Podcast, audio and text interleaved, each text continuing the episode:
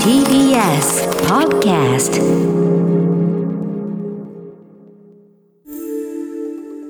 Screenless Media Lab Weekly Report.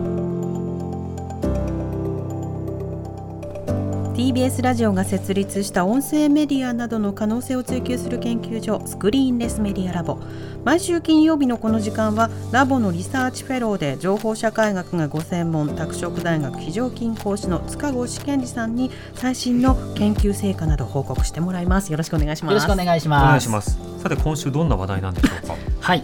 あのですね、新年度ということで、うん100回目だしあのそうなんですよ。実はこれ今日もう2年やってて3年目になるんですけど、100回目に今日なりまして、このコーナーがね。はい、このコーナー100回目なんですけれども、今までですね、まあいろいろな音の効果とか、うん音が我々に及ぼす影響とか、いろんなことを、えーご紹介させていただいたんですけれども、はい今回もですね、改めて音が我々にどういったことを、えーもたらしているのかっていうことをご紹介したいと思うんですね。はい。まずはですね、まあ、あの音がもたらす快楽快楽快楽快感ということで、まあ、我々ねあの音楽聴くといい気持ちになるじゃないですか、はい。快感があるなっていうことなんですけれども、も音楽聴きながら来てますから。あそうだと思います。そういう人もね、い、っぱいいると思うんですがやっぱり人は、まあ、食事とかアルコールとってもいわゆるその脳の脳内の報酬回路ドーパミンっていうのが刺激されて快感が得るんですけれども、はい。音楽を聴いてもこれ同じようなその快楽ですね。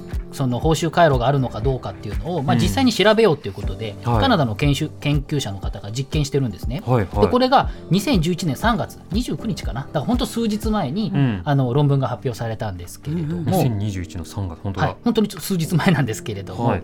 えっ、とですね、まあ、TMS って言われる方法と FMRI っていう方法がを使って脳を、まあ、ちょっとチェックするんですけれども、はい。こう TMS っていうのはですねちょっと難しいんですけど、うん。えー系統、えー系統外じえー系統外磁気刺激法っていうですねはい。難しい方法なんですけれども、うん。まあ、要するに電磁力使って脳内のニューロンを興奮させるっていうですね、まあ、刺激をこう脳に与えるっていうまあ方法で、でこの FMRI っていうのはあのいわゆるあの MRI ってよく皆さん聞きますよね、はい。まあ、要するに脳内のいろいろなこうね見えるようにするっていうですね、はい。脳内の血流反応なんかを視覚する視覚的に見ることができるようにするっていう、まあ、そういうものなんですけあれど。のニューロンで興奮させて脳内の動きを見ましょうっていうことですか？そうなんですね、はい。でこういったもので、まあ、脳の中のどの部分がどう活性化してるかっていうのをまあ調べると。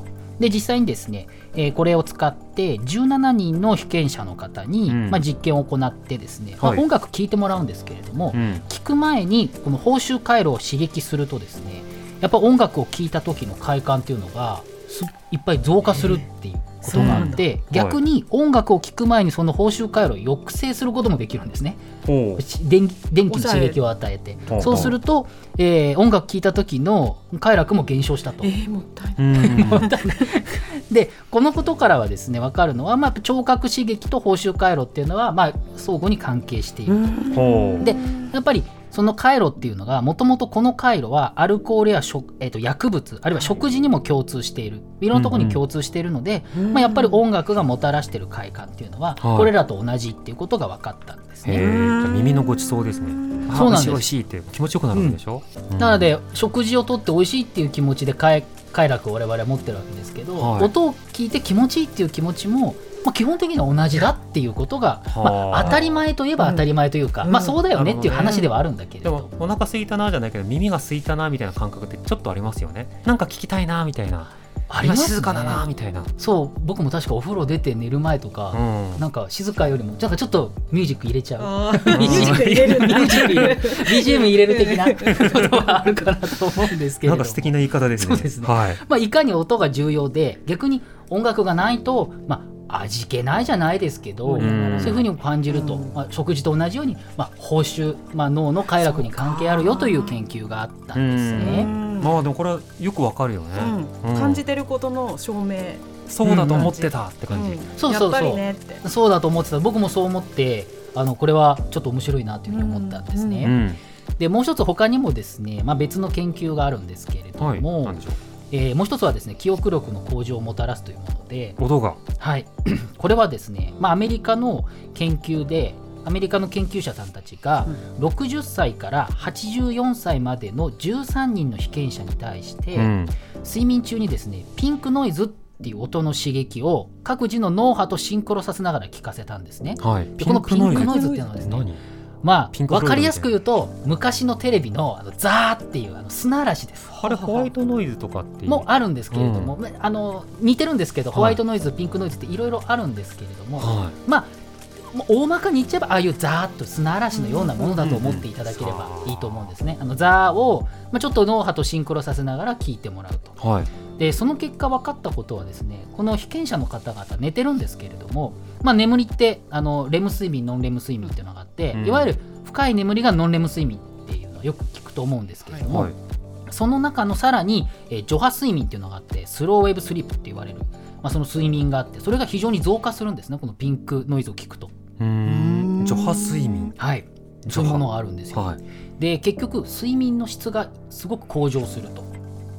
ピンクノイズを聞くと、はい、だからピンクノイズ聞きながら寝ると睡眠の質が向上してあの高齢になるとどうしても睡眠の質が少し浅くなってしまうそうなんです、わかるいやまだ三十代の荻上チキンが。やっぱりね、そういう特に高齢の方にそうなるので、だから60 60歳。から84歳までの方に聞いてもらうと、まあ、睡眠の質が上がるので、まあ、結果的に起きてから記憶力のテストをすると、はい。この音響刺激を受けなかった人々に比べると、うん。テストのスコアが平均で3倍になった。ええそんなに変わるんだ、まあ、簡単に言えばよく寝たのでうんすごく元気になってうん。いろいろ回復してうん。もともとでもたっぷり寝ることがちゃんと記憶を維持することにつながるわけですもんね。いいいいいい睡眠になるということなんだと思うんですが、はい。あのこういったことも実は音と、まあ、睡眠の関係ですね、うん。あのかなりこういうところが分かっているということなんえです、菅越さんこれやってみました？ピンクノイズ。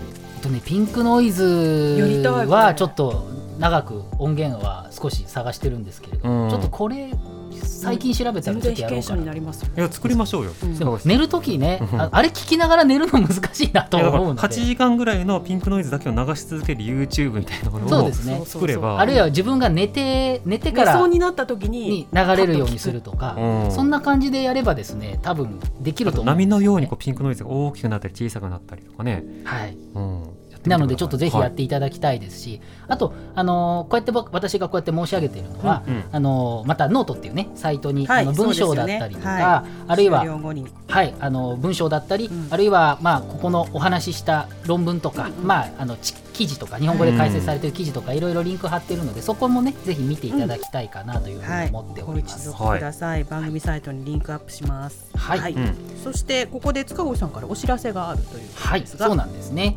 えー、と明日ですね、はい。明日4月3日の土曜日の夕方の5時からはい。特別番組、さらに広がるオーディオムービーの世界というものをお送りします。うん。であのオーディオムービーという、まあ、音声だけの、まあ、ラジオドラマとは言ってないんですけれども、はい。ラジオドラマの次というふうに言ってるんですが次はい、あのその話もちょっと多分してるので、番組はい。でなると思うんですけれども、うんあのラボがですねまあ、監修したりもしているものなんですけれども、こちらのいろんなご紹介をですね、えっと、TBS の小川智子アナウンサーとえ塚越でお送りいたしあます。そうなんですね、はい、で新年度もですね、まあ、いろいろやるのでオーディオムービーのラインナップこれまでやったものとかも含めてですね紹介して、はい。まあ、作品のあのキャストの方とか制作者の方が出ていただくということで、あのースタジオゲストはですねえっとオーディオオーディオムービー「ギルティ」の主演を務めました榊康介さん、うん。めちゃめちゃいい声なんですよ。うん。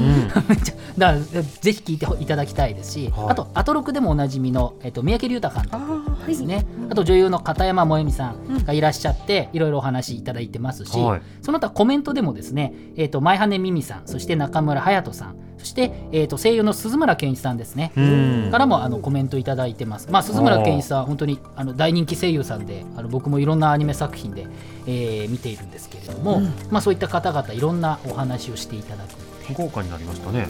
そうなんですね。あのい1時間番組だと思うんですけれども、はい。あの結構長く収録させていただいてですね、うん。あのたくさんいい話が聞けたしあのなかなか面白いと思いますので、このオーディオムービーもねいろんな試みしてますので、うん。ぜひぜひあの聞いていただければいいかなというふうに思っております TBS ラジオのリスナーさんはあの玉結びっていうのと、うん。オーディオムービーっていうのは 真似したことある人多いと思います、うん。そうだと思います。うん。言ったことあるあとベニーグッドだとかね。うん。うんそう待っちゃうやつね。いろいろあると思うので、はい。あのぜひあのチェックしていただければなというふうに思います。でまた今年度もこうやってあの音のさまざまな効果とかいろんなものについてご紹介いたしますので、うん。あの今回からあの番組聞かれた方もですねこのコーナーですね、はい。えーごひいきいただければなというふうに思っておりうん。ます。引き続きよろしくお願いします。お願いします。よろしくお願いします塚越さんありがとうございました来週もよろしくお願いします。